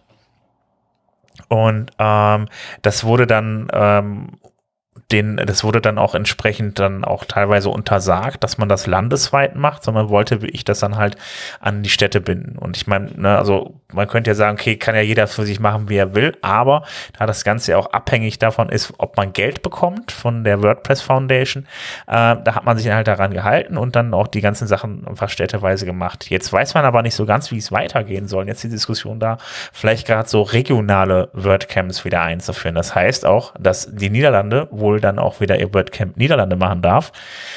Für Deutschland weiß ich nicht. Deutschland ist ja doch deutlich größer als die Niederlande. Ähm, aber da ist gerade momentan so ein bisschen Diskussion halt, ähm, wo die Richtung hingehen soll. Ähm, ich weiß jetzt nicht selber, wie das so in der Community ist. Momentan ist, glaube ich, noch das Problem, ähm, das, das, äh, es gibt ja noch immer eine relativ große Unsicherheit, wenn man jetzt anfängt zu planen, ob das, ob die Veranstaltung jetzt stattfinden kann. Ähm, das ist, das ist noch so eine Sache, ähm, weil man weiß ja nicht, was im halben Jahr ist. Wenn ich jetzt für den September irgendwas plane, da weiß ich auch nicht, ob dann, wie, die, wie das mit den Inzidenzen ist, ob es dann eventuell wieder eine Variante gibt, die, die, die dann deutlich schlimmer ist als die, die jetzt ist und die, die Krankenhäuser wieder voll sind, dann kann ich die ganze Planung wieder dann praktisch in die Tonne kloppen. Ähm, ja, äh, wie gesagt, also da wird jetzt momentan diskutiert, erstmal so das Ganze so ein bisschen zu, zu, zu bundeln, dass die Leute halt eben dann da aus einer größeren Region zusammen dann halt was äh, organisieren können. Genau, also ich kann, also wie gesagt, ihr könnt noch ähm, diskutieren dort zu dem Thema. Die Kommentare bis zum 4. April ist das noch offen. Da wird noch eben dementsprechend ähm, äh, Kommentare aus der Community gesehen. Ähm, wie gesagt, meldet euch, da ist doch schon, ist schon sehr aktiv dort, wo die Leute eben mitreden. Und ähm, ein schönes Beispiel, was ich eben da nochmal in dem Beitrag auch sehe, abseits der Niederlande ist Schweiz, weil in der Schweiz ist demnächst ein WordCamp, nämlich das WordCamp ähm, Genf. Und ähm, das ist dementsprechend, weil die Schweiz ja so, so etwas starker aufgeteilt ist, ist es eben jetzt kein WordCamp Switzerland, sondern es ist halt ein WordCamp explizit eben Schweiz. So und ähm, und deswegen ähm, äh, ist halt halt auch für für so für so ein Land eben sinnvoll eben über über ähm, über sowas nachzudenken, um eben wirklich auch mal andere Regionen drankommen zu lassen, aber eben trotzdem von der Sichtbarkeit für alle Beteiligten eben dieses, ähm, den, den Event halt so groß zu machen, dass eben alle sich eingeladen fühlen, dort zu sein und nicht nur eben dann die Genfer oder in der Nähe von Genf lebende Menschen. Aber jetzt ist es noch das WordCamp Genf, ne? Ja, genau. Genau. Ja, also ich muss ganz ehrlich persönlich sagen, ich hätte kein Problem, mit, Problem damit, wenn wir äh, ein übergeordnetes WordCamp für dieses gesamte Land hätten. Das hatten wir früher auch. Da war, glaube ich, auch alle relativ zufrieden mit und hat sich dann immer eine andere Stadt darum beworben, das zu machen. Ja, aber du musst halt, wie gesagt, nochmal, die, die Grundregel, warum das nicht so ist, ist ja auch wirklich, also ist nachvollziehbar, weil man eben nicht will, dass, ähm, Angenommen, wir würden jetzt in Deutschland ein WordCamp machen und das WordCamp würde jetzt, ähm, wie es früher war, zwischen Köln und Berlin und vielleicht mal mit Hamburg zwischen diesem Dreieck hin und her springen, wie es halt einfach mal früher war, dann könnte es halt sein, dass ein, dass ein Organizer in Dresden sagt, ah, ich will mich gar nicht drum bewerben, weil ich habe eh keine Chance oder ich ein lokales WordCamp zu machen macht keinen Sinn, weil einmal im Jahr ist das WordCamp in Deutschland und da macht es nämlich als lokaler Organizer absolut keinen Sinn, gegen das gegenzugehen. Deswegen gab es ja diese Geschichte und ähm, deswegen ist es auch interessant eben, dass es jetzt eben aufgeweicht wird, um eben den, den Reboot wiederzumachen. Aber die alte Regel war ja, dass man sowas nur machen darf, also auch die Niederlande durften ein WordCamp Netherlands machen, nur machen darf, wenn man eine, wie, eine, eine aktive, vitale lokale Community in verschiedenen Orten hat, die eben Meetups und WordCamps macht, um eben nicht dieses Thema dementsprechend so zu ersticken. Und deswegen ist es halt ein schönes Gespräch. Und wie gesagt, ihr seid alle eingeladen, noch bis zum 4. April ähm, in dem ja, verlinkten Artikel in den Show Notes dementsprechend dort ähm, eure Stimmung hö hören ja, zu lassen. Ich finde es aber trotzdem sehr, bis jetzt relativ unpraktikabel, was da bisher passiert ist, weil ähm, man muss dazu sagen, das Ganze ist jetzt so gewesen, dass wir letzten Endes dann halt dann da mehrere Städte hatten, wo dann halt WordCamps stattgefunden haben. Ähm, Im Endeffekt war das ein großer Wanderzirkus. Ähm, das heißt, die Leute, die sonst auch auf dem WordCamp Deutschland gewesen wären, die sind halt eben dann auch immer die ganze Zeit irgendwie dann, die hat man dann auch auf jeden WordCamp getroffen. Ähm, was ich am Ende gesehen habe, was auch, äh, äh, was, was dann der Fall war, ist dann, dass dann auch das Ganze dazu geführt hat, dass die Leute echt immer auf Dauer ein bisschen müde wurden, das auch dann zu organisieren und ähm, dass das äh, einfach dann am Ende auch ein Stück weit zu viel war. Und ähm, diese, diese strikten Vorgaben sehen sich ja auch nur daran, halt eben irgendwie zu gucken, dass die Community wächst. Und ich weiß gar nicht, ob das das Hauptziel der Community sein sollte, dann zu wachsen. Und ich finde das, weiß es nicht, ob man das so starr machen muss.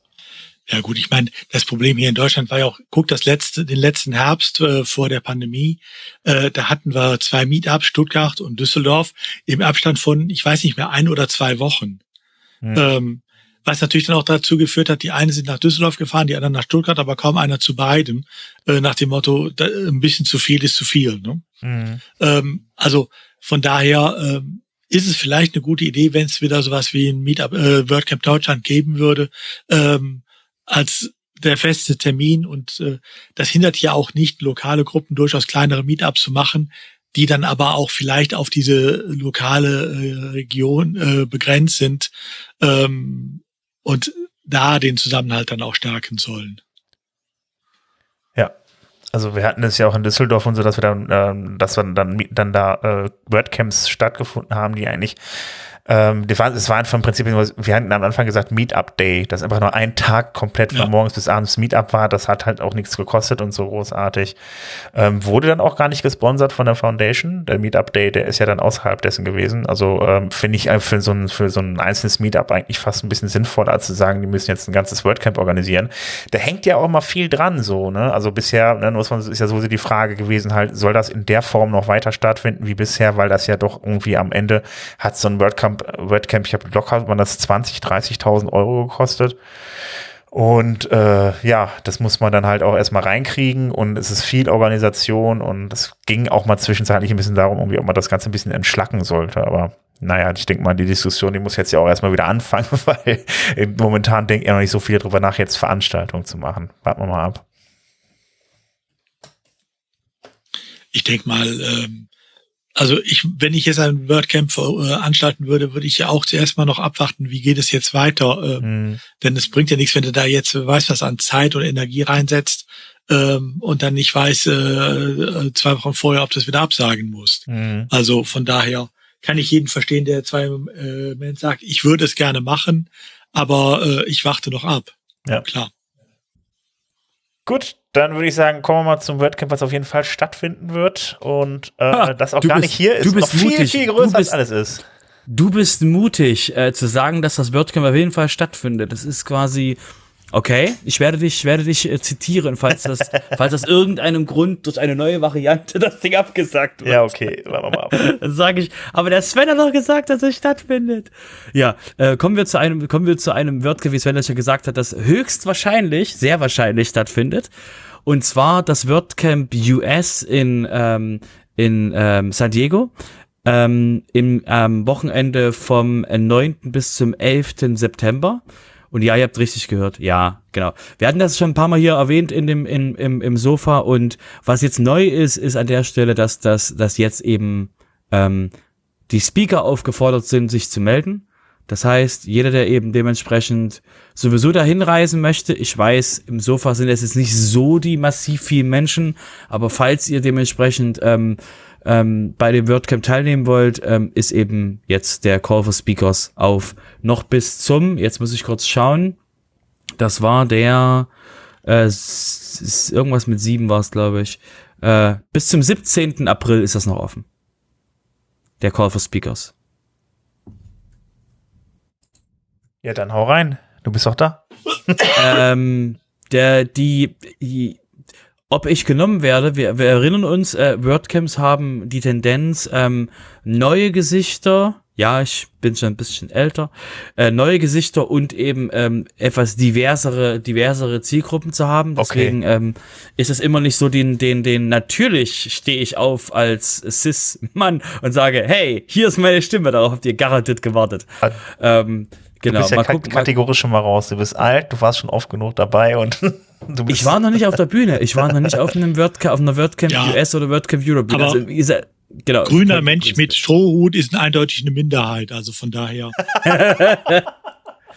Ja, deswegen, deswegen ist es für mich quasi, ich fühle mich, ich fühle mich da jetzt nicht aufgerufen, unbedingt jetzt auf jeden Fall ähm, ähm, dort einzureichen. Vielleicht, wenn, wenn mich irgendwie, wenn mich irgendwie was, äh, was total kickt und sage ich, das ist was, was, was die Leute interessieren würde, dann äh, denke ich vielleicht mal drüber nach. Aber für mich persönlich ist das dieses, ähm, hm, ich glaube, das sind andere Leute besser an der Stelle. Genau, deswegen, ähm, ja, mal gucken. Vielleicht gibt's ja irgendwas, was mich jetzt da gemacht Kommen wir aber jetzt vom WordCamp US zu einem etwas kleineren, also nur ein bisschen kleineren Event. Fast so groß wie das WordCamp US. Und zwar das Meetup in Jena möchte ähm, eine Hybridveranstaltung probieren. Das heißt, wir erinnern uns, der, ähm, der Christopher, der jetzt ähm, auch dementsprechend der, der, der Thüringen, das WordPress in Thüringen ganz hoch hält, das Schild, so ganz hoch mit den die Arme ausstrecken. Ähm, also der einzige WordPress-Mensch in Thüringen, ist ein bisschen stark vereinfacht, aber ihr wisst, was ich sagen will.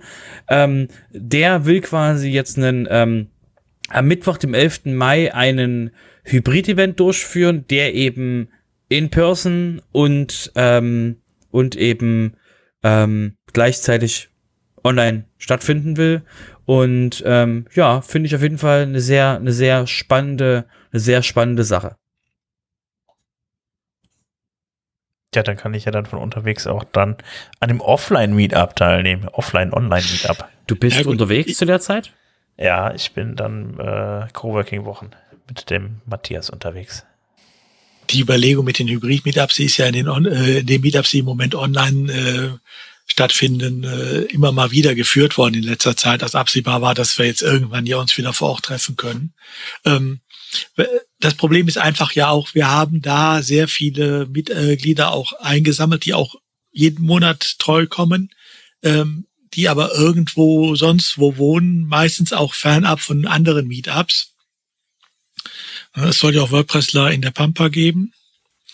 Und äh, die sind natürlich dann wieder ausgeschlossen von allem, weil sie einfach zu weit weg von allem wohnen.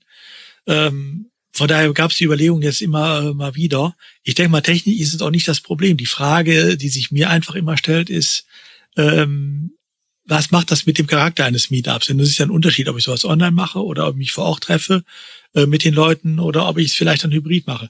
Aber ich denke mal, wenn jener es ausprobiert, ist das eine gute Idee, äh, einfach mal zu sehen, ähm, welche Reaktionen es da gibt. Ja, die Frage ist ja, wie das am Ende aussieht. Ne? Also du hast dann dann im Webcam stehen, dann Vortragenden irgendwie und dann muss ja einer drauf achten, was die anderen schreiben oder so. Oder?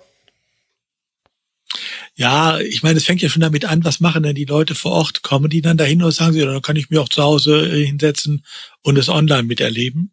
Damit fängt es ja schon an. Ähm, und äh, ich denke mal, viele Leute reagieren ja auch anders, äh, wenn sie äh, in einem Kreis sitzen von Leuten, diese im Endeffekt einmal im Monat sehen, auch wenn dann mal die eine andere neue kommt oder einer mal nicht kommt, aber ähm, doch in einem größtenteils gewohnten Kreis oder ob sie online äh, mit Leuten kommunizieren. Das ist ja auch ein Unterschied. Ähm, und wie äh, färbt das dann auf so ein hybrides Meetup ab? Äh, wir werden es mal sehen. Da hilft, glaube ich, wirklich nur es mal ausprobieren. Mhm. Jeder macht das ja dankenswerterweise. Ähm, und dann sehen wir mal weiter. Ja, ich Ja. habe dazu schon eine relativ feste Meinung, aber ich will mal gucken, was so, was so in der, in der WordPress-Community damit, damit geht. Ja, ich denke mal, du musst mal ein bisschen ähm, experimentieren und da wirklich mal ein bisschen Erfahrung sammeln und so. Ja, da, du hast schon Erfahrung gesammelt, was die, was die Hybrid-Sachen angehen, außerhalb von WordPress. Ähm, und deswegen ist das für mich quasi, also ich habe halt so ein Gefühl, wie das halt so in anderen, in anderen Sachen war und wieder, wie, wie aktiv die Online-Leute eingebunden sind. Das ist echt nicht lustig und echt, echt nicht einfach, ähm, sich dann nicht abgehängt zu fühlen. Aber wie gesagt, ich bin, bin gespannt, wie das jetzt in der WordPress-Community ähm, umgesetzt wird. Gut, dann würde ich sagen, ähm, kommen wir jetzt wieder zum Projekt 26. Da gibt es wieder zwei Beiträge. Unter anderem von Hans-Gerd Gerhards. Ähm, da gibt es das Thema WP Rocket und wie man einzelne Einträge aus dem Cache löschen kann, ohne gleich den kompletten Cache zu löschen. Und dann gibt es wieder einen Beitrag von Bernhard Kau. Und da geht es äh, darum, ein defektes äh, Git-Repository äh, Repository zu reparieren. Also, ja. Wobei mir auffällt, es werden, glaube ich, im Moment immer weniger Teilnehmer am Projekt 26. Ja. Vielleicht sollten wir auch einfach nochmal erklären, was es damit auf sich hat. Genau, dann mach das doch, Udo. Ich wollte eigentlich dich animieren. Ach so, ja gut, dann kann ich erkläre das einfach mal. Also es gab vor Jahren äh, damals, äh, da gab es ein Projekt, das hieß Projekt 52. Nein, es, also es, genau, es, entsprungen ist das aus dem Projekt 52, es war aber nichts anderes, es geht darum, halt die Leute ein bisschen dazu animieren, halt eben ein bisschen zu posten und ein bisschen was, äh, äh, Artikel online zu stellen, zu bloggen über WordPress und so weiter. Und damals hieß es dann Projekt 52, da sollte jeder dann eine, in, in, einmal die Woche irgendwas posten. Ähm, das Ganze wurde dann den Leuten, glaube ich, aber ein bisschen zu viel. So jede Woche äh, war dann irgendwie dann doch ein bisschen too much. Deshalb hat man gesagt, wir machen jetzt Projekt 26, also alle zwei Wochen was draus.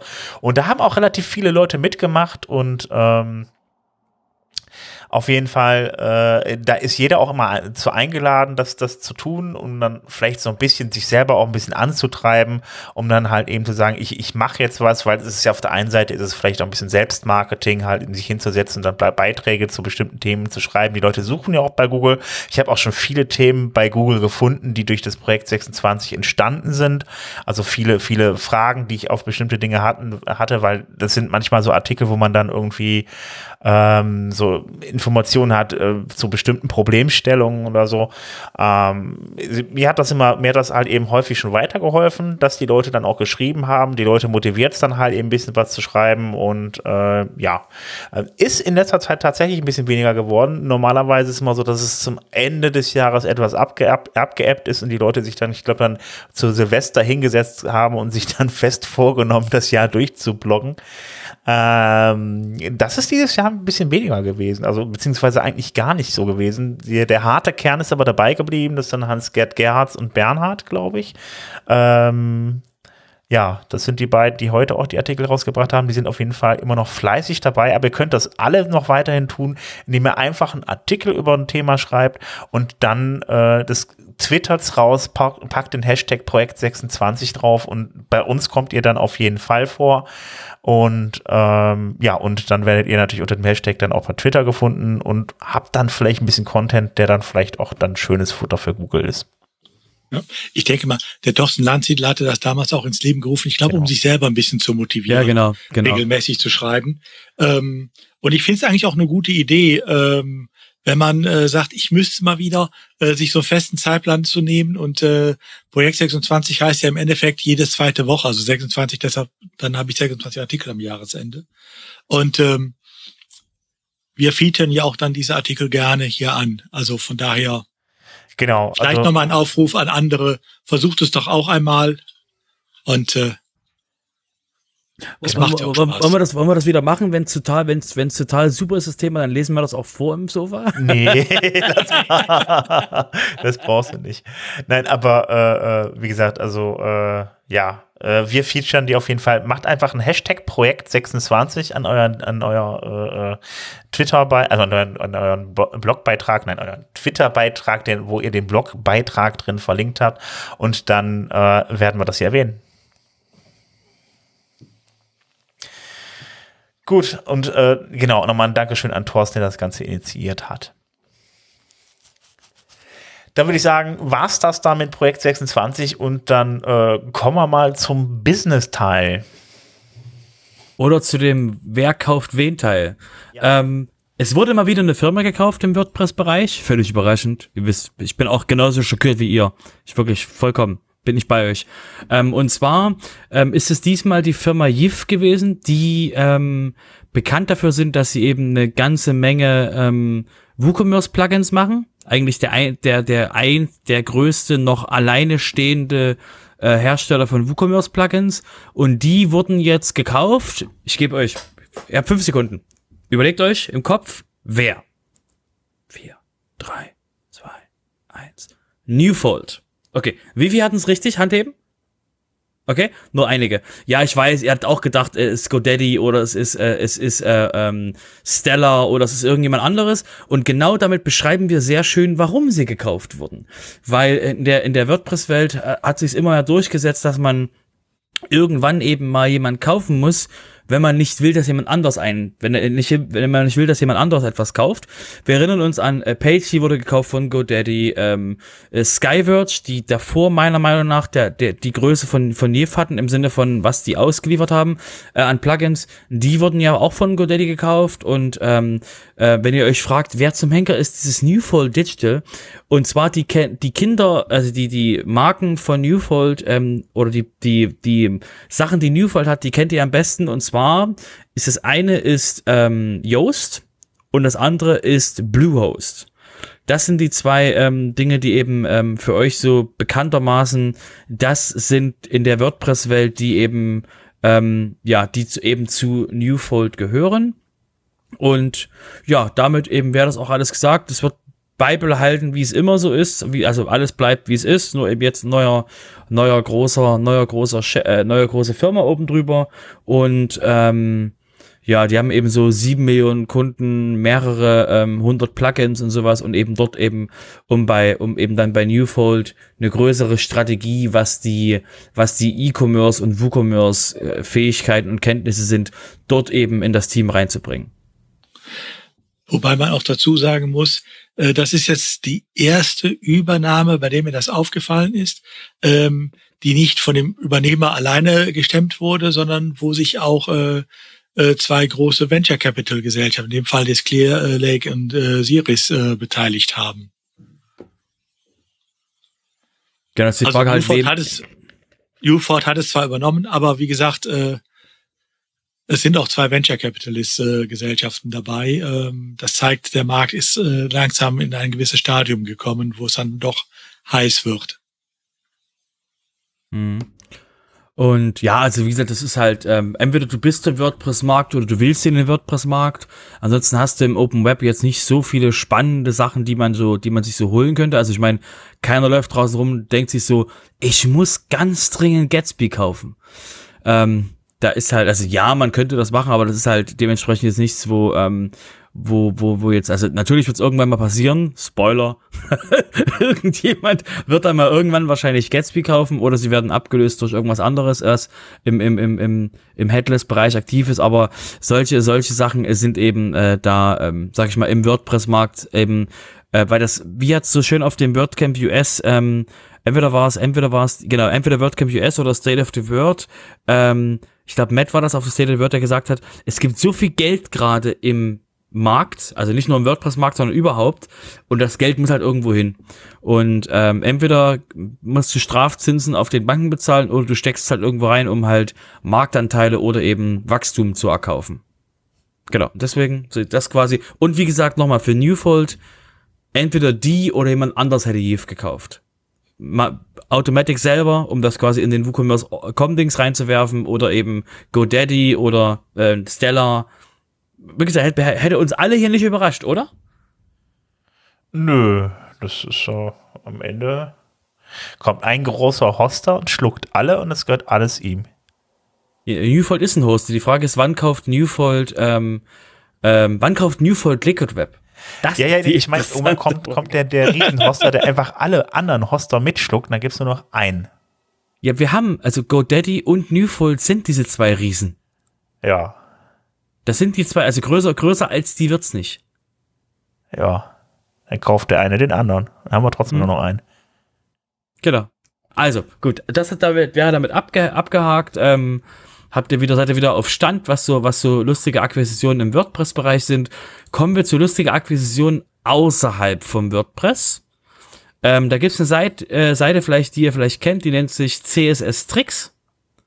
Und die wurde ähm, 2007 gegründet, macht ganz viele lustige Dinge mit CSS. Und die wurden jetzt von ähm, DigitalOcean gekauft. Ja.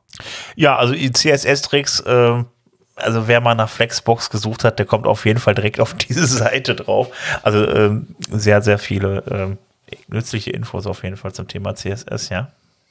Also ich sehe das, was ich das so lese bei, bei CSS-Tricks ist, ähm, da ist eine, da ist eine, eine Frage nach einem Bannerkauf einfach extrem falsch gelaufen. Hä? Wir was bräuchten einen Banner auf unserer Seite. Ach, ihr wollt uns kaufen. okay. Auch nicht schlecht. Weil siehst du, also wenn ihr, wenn ihr jetzt quasi in den, in den Header scrollt, seht ihr halt da oben äh, Powered by Digital Ocean und so ein bisschen den Digital Ocean Banner rechts und sowas und das ist halt jetzt nichts, wo man, wo man jetzt äh, primär jetzt als ähm, ähm, Digital Ocean Kenner sagt, ja, na, ich habe absolut CSS-Tricks mit Digital Ocean, das war in meinem Kopf eine Verbindung. Das hat ja, also meiner Meinung nach hat das halt keiner, weil das halt einfach, das sind zwei verschiedene Paar Schuhe und, aber es ist halt ein guter Weg für Digital Ocean, ähm, quasi günstig diese Seite zu hosten und eben auch den, den, den ein, den, den, den Step in, in den Markt quasi, wo Leute eine Entscheidung treffen, was für ein Hosting sie nehmen, um ihre CSS-Seiten laufen zu lassen. War jetzt ganz, ganz stark Humor mit drin, ähm, dass sie, wie sie, wo sie eben die zum Hosten bringen. Und deswegen finde ich das, ja, ist eine, ist eine nettes, nettes Sponsoring. Gänsefüßchen. Ja. Wir machen da keine Werbung drauf, wir kaufen die Seite einfach. Bums. genau. Die, haben halt, die hatten halt wahrscheinlich den Bannerpreis und den Kaufpreis und denken sich so, hey, das ist ja nur zehnmal der, der Bannerpreis. Cool. Also wenn ich ganz oben sein will auf der, auf der Bannerseite oder wenn ich oben, oben den Header, nee, der müsste mich schon kaufen. Oh, wie viel? ja, gut. Ähm, damit wäre das, äh, wie gesagt, ich fand, ich fand das deswegen so witzig, weil das halt wirklich, ähm, ja, es ist halt so ein, so ein, äh, so ein Mini-Kauf so von der Seite her. So übrigens, jemand hat jetzt das gekauft. Ja. Ähm, aber ja, kennt, deswegen. doch, kennt doch relativ viele dieses CSS-Tricks. Also ja, aber es ist halt dieses so, bis jetzt hat man das halt nie mit einem Hosting verbunden. Bis jetzt. Ja, aber es bringt halt Reichweite, klar. Richtig, genau. Gut, dann würde ich sagen, dann äh, ja, noch einmal kurz komme ich jetzt, äh, das sind zwar ja auch Hoster, WP Engine, Pension und ein paar andere Firmen, ähm, die äh, stellen jetzt den Support für russische Geschäftskunden ein. Also äh, ja, das heißt, äh, gibt einige Firmen im WordPress-Bereich, die dann da ihr Business in Richtung Russland auch gestoppt haben. Also von daher ja, Thema hatten wir vorhin ja schon mit Russland, also von daher. Äh, Kann ja. man total nachvollziehen, weil was, was nützt dir das, wenn du dein Hosting in, in Rubel bezahlt bekommst? Kannst du Gas mitkaufen, habe ich gehört. Genau, aber das dann, aber wie? Und wie kriegst du das Geld? Und da musst du ja Sachen aus Russland, da müssen ja Russ, da müssen ja Leute dir russische Rubel geben, irgendwie. Ja, ja. Deswegen ja. kann ich das schon, kann ich das schon nachvollziehen, dass man quasi auf diese, auf diese kleinen, also auf die nicht so große Zielgruppe verzichtet, ja. um gleichzeitig weniger Haue auf der anderen Seite ähm, der Welt zu bekommen, dafür, dass man in Russland noch hostet. Ja, ja, ist ja die Frage, wie viele die Kunden die tatsächlich auch hatten da in der Region, ne? Also. Genau. Ja, dann. Ja, in dem Zusammenhang gibt es übrigens noch auf Heise einen schönen Artikel äh, für diejenigen, die am Wochenende noch etwas lesen wollen. Ähm, da hat äh, gibt es ein Interview äh, zum Thema, äh, wie ist das denn mit der äh, ukrainischen Registrierung, also die UA-Endung? Ähm, wie wird die im Moment am Leben erhalten? Ähm, kleiner Spoiler, sie ist größtenteils in amerikanische Cloud, äh, Cloud äh, gewechselt. Aber ähm, wie das geschieht, äh, ist interessant zu lesen. Den Link äh, setzen wir uns euch auch mal in die Show Notes. Ja, dann, ähm, Stichwort Domains, gute Überleitung, Udo, übrigens. Ja, ähm. ne?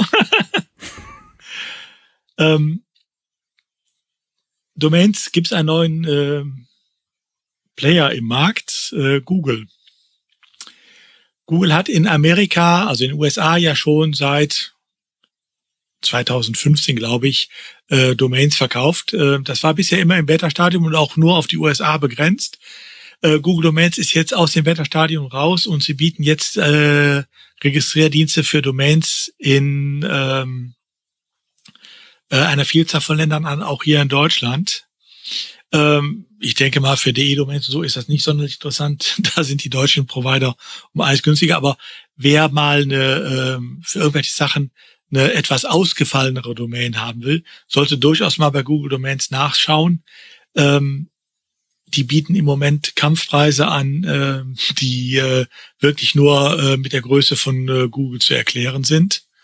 Ähm, und sind dann vielleicht da manchmal eine Alternative zu einem deutschen Provi äh, Domain-Provider. Ich habe vorhin mal geguckt, ne? Also sechs Euro für eine DE-Domain war das, glaube ich, für ein Jahr. Das fand ich schon sehr günstig für so einen, für so, für so einen großen Provider. Ja, aber du hast ja oftmals bei Providern hier auch äh, Inklusivdomains oder ähm, so. Also sechs Euro ist nicht teuer, ja, aber ähm, das äh, ist, da auch, nicht, ist auch nicht günstig. Provider mithalten. Da, da ja, können einige Deutsche mithalten. Und äh, ja. ich meine, du musst ja auch immer bedenken, bei Google hast du äh, ja auch nur diese Oberfläche, du hast ja keinen Ansprechpartner oder was. Ja, beim deutschen ja. Provider gibt's immer noch zur Not eine Hotline.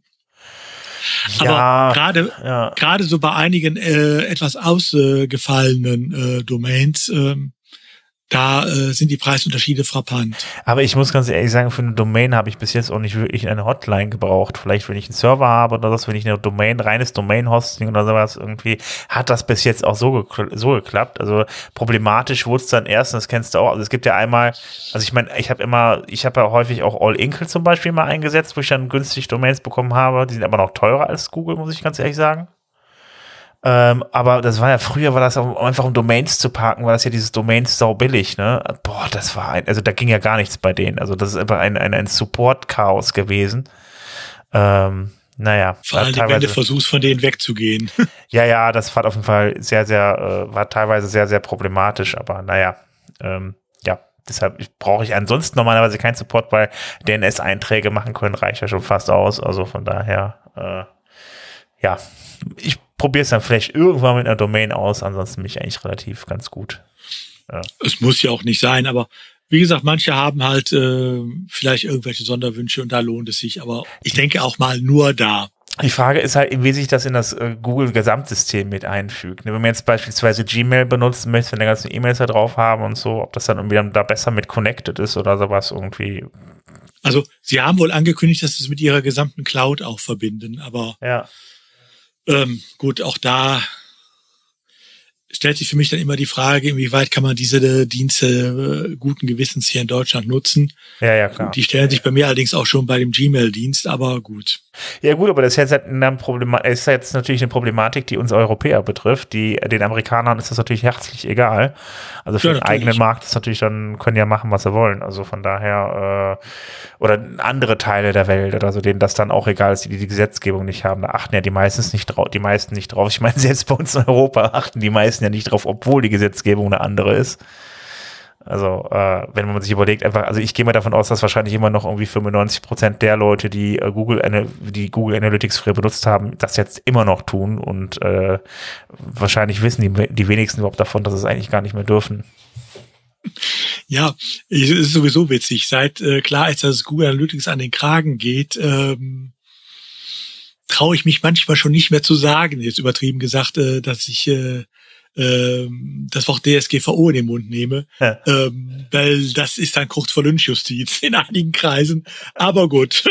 Ja, aber ist es auch doch so, dass ich als Außenstehender oder als Konkurrenz äh, von von jemanden da auch nicht sagen kann, ich äh, äh, ähm, ich melde das jetzt oder ähm, ich, ich zeige den jetzt an oder verklag jetzt meinen Mitbewerber, weil er das äh, unrechtmäßig einsetzt, sondern da muss ja die Datenschutzbehörde aktiv werden, oder nicht? Und da hätten ja echt viel zu tun. Nein, Nein, nein, ich kann das auch selber machen. Ach echt? Also es gibt äh, so einen klassischen Fall, den hatten wir auch, glaube ich, vor zwei oder drei Folgen äh, mal im Sofa. Ähm, da ist jemand auf einer Webseite gewesen, auf der sind Google Fonds eingesetzt worden. Und zwar der, äh, ja. die übliche Direktauf, der, der übliche Direktaufruf äh, über die äh, Google API. Was mit dem Schadensersatz, und danach, ne? Und danach hat er äh, auf Schmerzensgeld geklagt. Ich ah. verkürze es jetzt etwas. Äh, und hat vom Gericht auch 100 Euro dafür zugesprochen bekommen. Mein, ist ja ein Geschäftsmodell, ne? Ähm, ich gehe einfach auf, äh, surf den ganzen Tag auf Seiten, guck, welche Seiten nutzen die Google-Fonds und verdiene damit mein Geld. Ja, mach das doch Dürfte mal, einen guten Stundenlohn geben. ja, hau rein. Nee, danke. ich will abends auch noch in den Spiegel gucken können. ähm, nein, aber äh, das kannst du auch selber machen. Nur ähm, es ist halt äh, für viele immer noch ein ungewohntes Gebiet, äh, auch für viele Juristen und dementsprechend äh, tut sich da noch nicht so viel wie in anderen Bereichen, klar. Gott sei Dank. Für viele. Okay, kommen wir mal von Google weg ähm, zu einem Angebot eines anderen großen amerikanischen Anbieters, Cloudflare. Cloudflare ist sicherlich vielen von euch ja ein Begriff als äh, CDN-Anbieter. Ähm, und im Rahmen dieser äh, CDNs äh, bietet er ja auch immer eine, äh, hat er ja immer schon eine Firewall äh, angeboten. War ja immer eine gute Lösung, zum Beispiel, wenn man äh, für Seiten, die öfter angegriffen wurden, und so in die, äh, hinter die Cloudflare äh, Firewall zu gehen. Ähm, Cloudflare hat jetzt daraus ein kleineres zweites Angebot gemacht. Es gibt von Cloudflare eine Web Application Firewall. Und das Schöne ist, die ist kostenfrei. Ach. Wer, al wer also äh, nicht andere äh, Sachen bereits einsetzt, sei es äh, eine eigene Web Application Firewall, äh, Ninja, WordFans und wie sie alle heißen, oder ein Hoster hat, der sowas macht. Einige Hoster bieten das ja auch von sich aus an und haben die, die schon äh, dem eigentlichen Webauftritt vorgeschaltet. Ähm, der kann sich die gerne mal angucken. Äh, die Cloudflare Web Application äh, Firewall hat äh, eigentlich keine weiteren Voraussetzungen, äh, ist auch nicht beschränkt auf so und so viel Seitenaufruf oder sowas. äh, und ist frei benutzbar. Sie ist nicht ganz so umfangreich äh, wie die Firewall, die für die Bezahlkunden eingesetzt werden, aber ich sag mal, äh, so den ganzen groben Schmutz, den filtern sie gut raus, sagen sie jedenfalls. Wo sitzt Cloudflare eigentlich?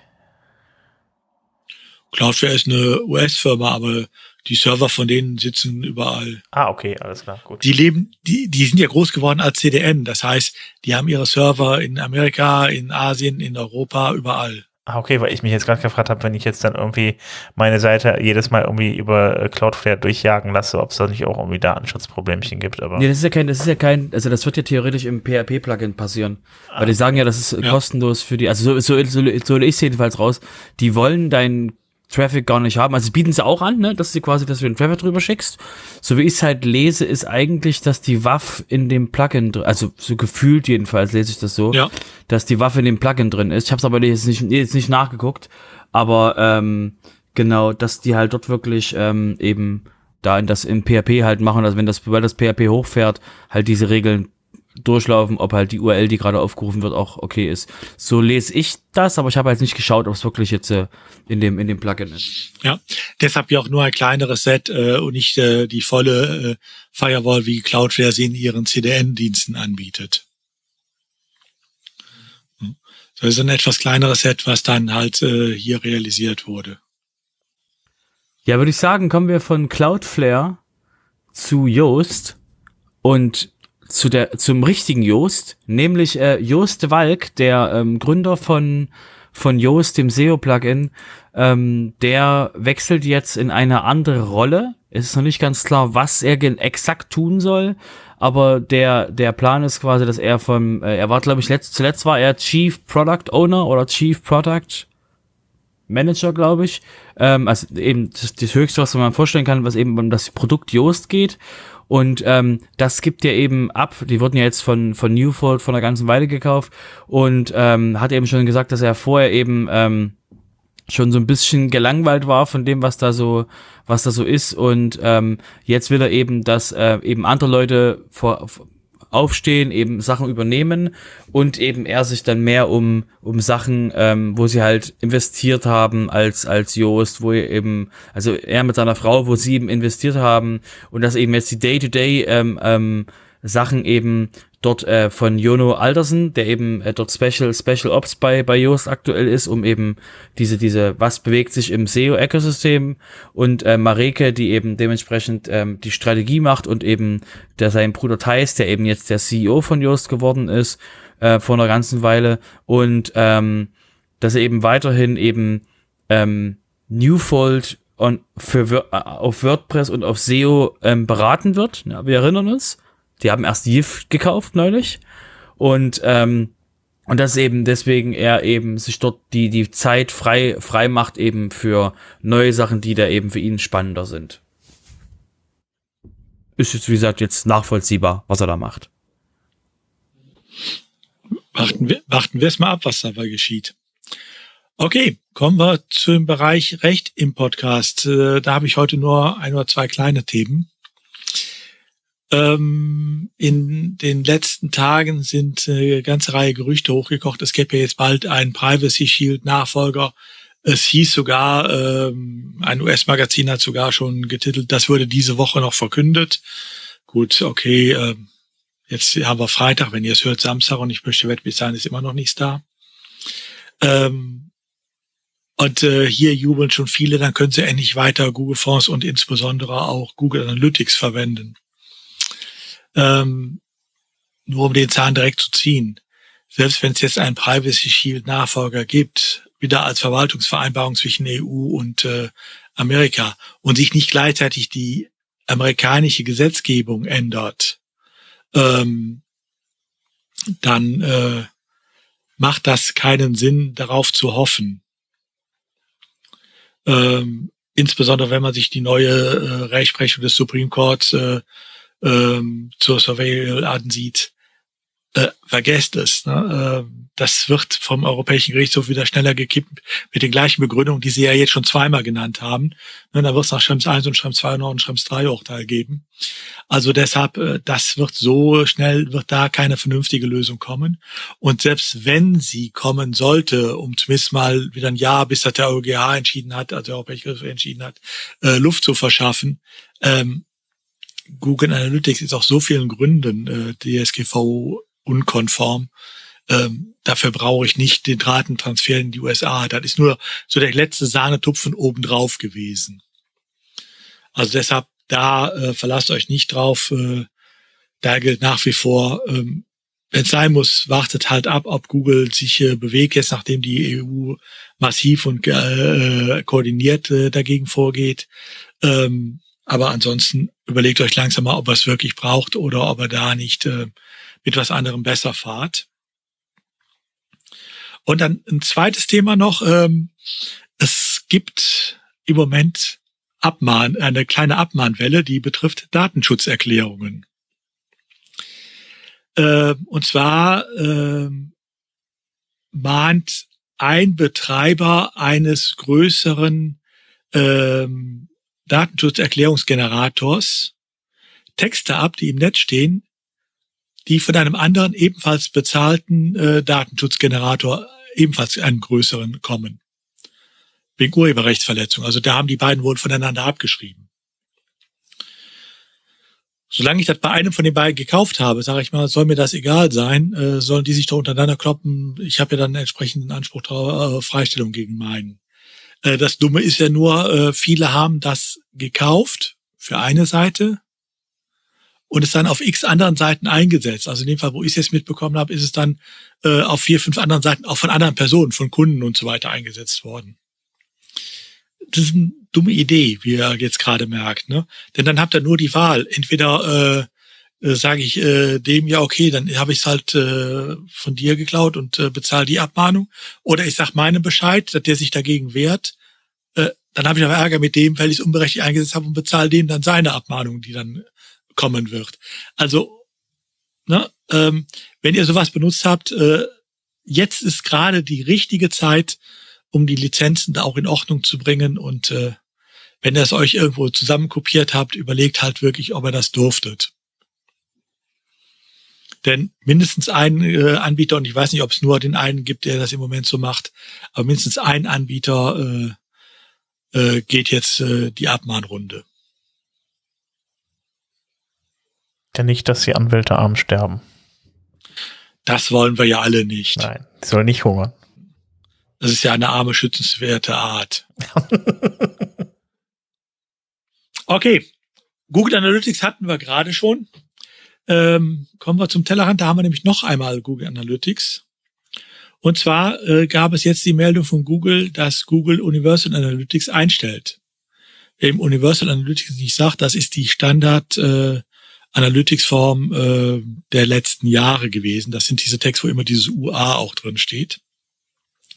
Google hat ja vor einiger Zeit äh, eine neue Version 4 äh, von Google Analytics rausgebracht ähm, und hat jetzt auch einen Fahrplan ausgegeben, äh, bis wann das Universal Analytics, also sozusagen Google Analytics 3, ähm, auslaufen wird und wann es äh, nicht mehr ansprechbar ist. Also die, die äh, das noch verwenden, Google Analytics, haben halt jetzt die Wahl, entweder ähm, wechseln sie äh, im Laufe der nächsten Monate zu äh, Analytics 4, allein schon, damit sie auch eine Zeit lang noch parallel laufen können und die Daten ja vergleichbar haben, oder sie überlegen sich direkt, ob sie was Vernünftiges nehmen, datenschutzmäßig Vernünftiges. Also auch da ist jetzt bei einigen wohl Handlungsbedarf. Ich äh, würde sagen, äh, da können wir auch nur äh, Matomo empfehlen, habe ich gehört. Ja, ne? Wie kommen wir nur auf die Idee? Und dann haben wir im Tellerrand natürlich noch eine Meldung, da müssen jetzt die Älteren unter euch ganz stark sein. Also älter ja. meine ich so, ähm, Sven, aufwärts bis ja. zu mir hin. Ähm. Mich hat's heute vom Stuhl gehauen, als ich das gehört habe. Irgendwie ist so traurig, wie es ist. Es gibt, wird kein Gruscheln mehr geben. Ich weiß nicht, ob es das überhaupt noch gab, aber ja. Ähm, StudiVZ wird endgültig eingestellt. Ja. Ich weiß. Der Zombie stirbt. Es ist, es ist sehr traurig, aber ähm, dann könnt ihr noch mal huldigen, damals der 1 zu 1 Abklatsch von Facebook, der hier ver veröffentlicht wurde. Äh, damals, glaube ich, auch mindestens, also war damals noch größer als Facebook und äh, ist ja auch schon wirklich fast 20 Jahre her oder so. Also ja, 20 Jahre kann es nicht sein, weil 2004 gab es, glaube ich, erst Facebook. Aber kurz danach haben die wirklich eine 1 zu 1 Kopie von der Seite gemacht und äh, das Ganze hier in Deutschland aufgezogen, ist ziemlich eingeschlagen und ähm, lief auch eine Weile recht gut und alles noch einigermaßen gut lief, ähm, kam so einer der äh, großen Verlage, damals war es Holzbrink und hat die aufgekauft für schlappe 70 Millionen Euro und ähm, ja, und äh, seitdem ging es nur noch bergab, aber es lag, ich weiß nicht, ob es auf Holzbrink lag, aber die Seite sieht, glaube ich, heute auch noch genauso aus wie damals, könnte eventuell ein Grund gewesen sein, geworden sein. Äh, gibt ja auch andere Länder auf dieser Welt, die etwas andere Verzeichnisse haben. Aber ja, äh, ich habe eigentlich ganz ehrlich gesagt, als ich das heute gelesen habe, ich habe ich hab ich gedacht so, ey, die gibt's noch? die, die sind schon lange weg gewesen. Aber es gibt tatsächlich irgendwie StudiVZ. Ich habe der Anfang vom Ende war damals, äh, man hat ja damals gab es dann StudiVZ und dann haben wir gedacht, ja, wir sind ja ganz klug, wir machen jetzt einfach aus StudiVZ mal drei Netzwerke, haben aus StudiVZ mein VZ, glaube ich, noch gemacht und SchülerVZ. Ja. Dann gab es dann drei Stück und äh, haben das komplett auseinandergenommen, das Netzwerk. Also was vom Prinzip her meiner Meinung nach komplett sinnlos war. Ich weiß nicht, ob das schon zu Holzbringzeiten waren, aber das war so, glaube ich, so die Zeit, wo man gedacht hat, äh, ich gerade so auch im, im Business-Bereich, so, so was, was Verlage angeht, wir kaufen alles, wo Nullen und Einsen drin stecken und äh, ja, dann hat man das, glaube ich, nie weiterentwickelt und ist dann immer gestorben, weil Facebook doch dann hier viel, viel mehr Verbreitung gefunden hat. Und ja. Wobei ja. mindestens eine, nämlich mein VZ, die gibt's ja auch noch. Die werden jetzt zusammen mit StudiVZ eingestellt. Ach, die gibt's auch. Mein VZ gibt's auch noch. Okay. Mein VZ gibt's auch noch. Also bis Ende des Monats, weil Ende März werden, werden beide Portale abgeschaltet. Nur SchülerVZ, die hat's vorher schon gerissen. Ach, okay, alles klar. Ja. Also, und, wer noch und mal in Erinnerung schwelgen will, paar Tage hat er noch Zeit. Genau. noch gelten, also die, die Zugangsdaten, wenn ihr welche habt, könnt ihr euch das Ganze nochmal angucken, den letzten Stand, aber man kann sich nicht mehr neu anmelden. Und jetzt nochmal die Frage wegen, weil wir ja WordPress sind, Open Web, Ownership of Data kann man denn Sachen exportieren? Angenommen, man hat ein StudiVZ-Prinzip und die Plattform beschließt, ja, nö, also es ist quasi kurz vor um drei, wir machen jetzt mal zu. ähm, also, Bürgerstein hochklappen, die Klingel quasi, äh, das Schild umdrehen im, im, im Schaufenster. Ähm, du kannst ja Screenshots das, machen. Also, cool, äh, cool. Die, die Meldung zum Schließen, die stammt von, ähm, lass mich nicht lügen, Ende letzter Woche. Die besteht aus genau drei Sätzen. Erstens, StudiVZ und mein VZ werden zum 31.03. abgeschaltet. Ähm, es wird mit Hochdruck an einer Migration gearbeitet. Wohin? Wohin willst du migrieren? Nach Facebook, nach Twitter, nach? Keine Ahnung. Vielleicht. Und äh, jetzt Dienstag kam dann noch eine Ergänzung, da steht dann drin, mehr Informationen zur Migrationsmöglichkeit äh, werden heute im Laufe des Tages veröffentlicht. Aha. Ähm, betrifft übrigens nur die Migrationsmöglichkeit der Spiele, die in äh, StudiVZ drin waren. Oh Alles nein. andere die Alles Spiele. andere kannst du sowieso, ja, das ist das Wichtigste. Alles andere kannst du eh nicht migrieren. Äh, äh, oh Gott. ja, das zum Thema Ownership of Data. Da hat Robert vollkommen recht. Ja. Aber die Marke ist immer noch so bekannt, als dass sie auf jeden Fall noch Wellen schlägt, wenn sie äh, äh Nachrichten raushauen. Ja, als, als wenn, als, als wenn du, als wenn irgendjemand Tumblr kaufen würde. Vielleicht sollten wir das dem Matt Malenweg mal stecken, dass StudiVZ kurz vorm Schließen ist. Vielleicht kauft das ja. Für einen Euro. Na gut. Ja, dann würde ich sagen, dann war es das tatsächlich für heute. Ähm, heute mal wieder ein bisschen länger als eine Stunde. Ähm, ja, bleibt mir noch darauf hinzuweisen, dass wenn ihr Fragen, Kritik, Anregungen oder ähnliches habt, dann kommt bei uns einfach in Discord rein unter wp-sofa.de-discord könnt ihr einfach da reinkommen und dann, ja, euch dann äußern, mit uns sprechen, was auch immer ihr wollt. Ansonsten, ähm, ja, sind wir auch noch auf Twitter unterwegs und ähm, wir freuen uns natürlich auch über eine Bewertung auf iTunes oder äh, auf Spotify. Dann würde ich sagen, ähm, ja, wir hören uns gar nicht in zwei Wochen wieder. Es kommt ja noch ein kleines Special ähm, und äh, ja, vom Cloudfest, beziehungsweise nicht vom Cloudfest, vom Hackathon. Und äh, ja, dann wär's das damit. Dann du wolltest den Menschen noch was sagen? Du wolltest noch Public Service Announcement machen. Du hast ja, noch was stehen. Also die, die äh, uns schon am Fra Samstag direkt nach Veröffentlichung hören, denkt dran, In der Nacht müsst ihr die Uhr eine Stunde vorstellen. Die Sommerzeit beginnt. Ach, das steht ja auch noch darunter. Das habe ich jetzt komplett übersehen. Ja, das stimmt. Ja, die Sommerzeit. Da, das dafür ist hast, du, dafür hast ja. du uns. Genau. Deswegen, deswegen der Hinweis an euch, ähm, falls ihr noch solche Uhren habt, die sich nicht selber stellen, ne, und ähm, dann müsst ihr entweder darauf hoffen, dass irgendwann mal die Uhr mal aus dem Knick kommt und mal entscheidet, auf welche Uhrzeit wir bleiben. Ne, dass die quasi die, die Leute, die, äh, ähm, die Touristikleute, dass die sich quasi vielleicht nicht durchsetzen, je nachdem eben, eben auf welche Uhrzeit wir uns einigen, oder eben ihr, oder eben ihr auf eine Uhr umstellt, die eben sich automatisch updatet. Das sind die zwei Optionen, die ihr habt. Genau. Und wenn sie sich automatisch updaten, dann merkt ihr es vielleicht gar nicht, dass die Uhrzeit sich umgestellt hat. Gut, dann würde ich sagen, ähm, bis zur nächsten Folge. Macht's gut. Bis dann. Ciao. Bis dann. Tschüss.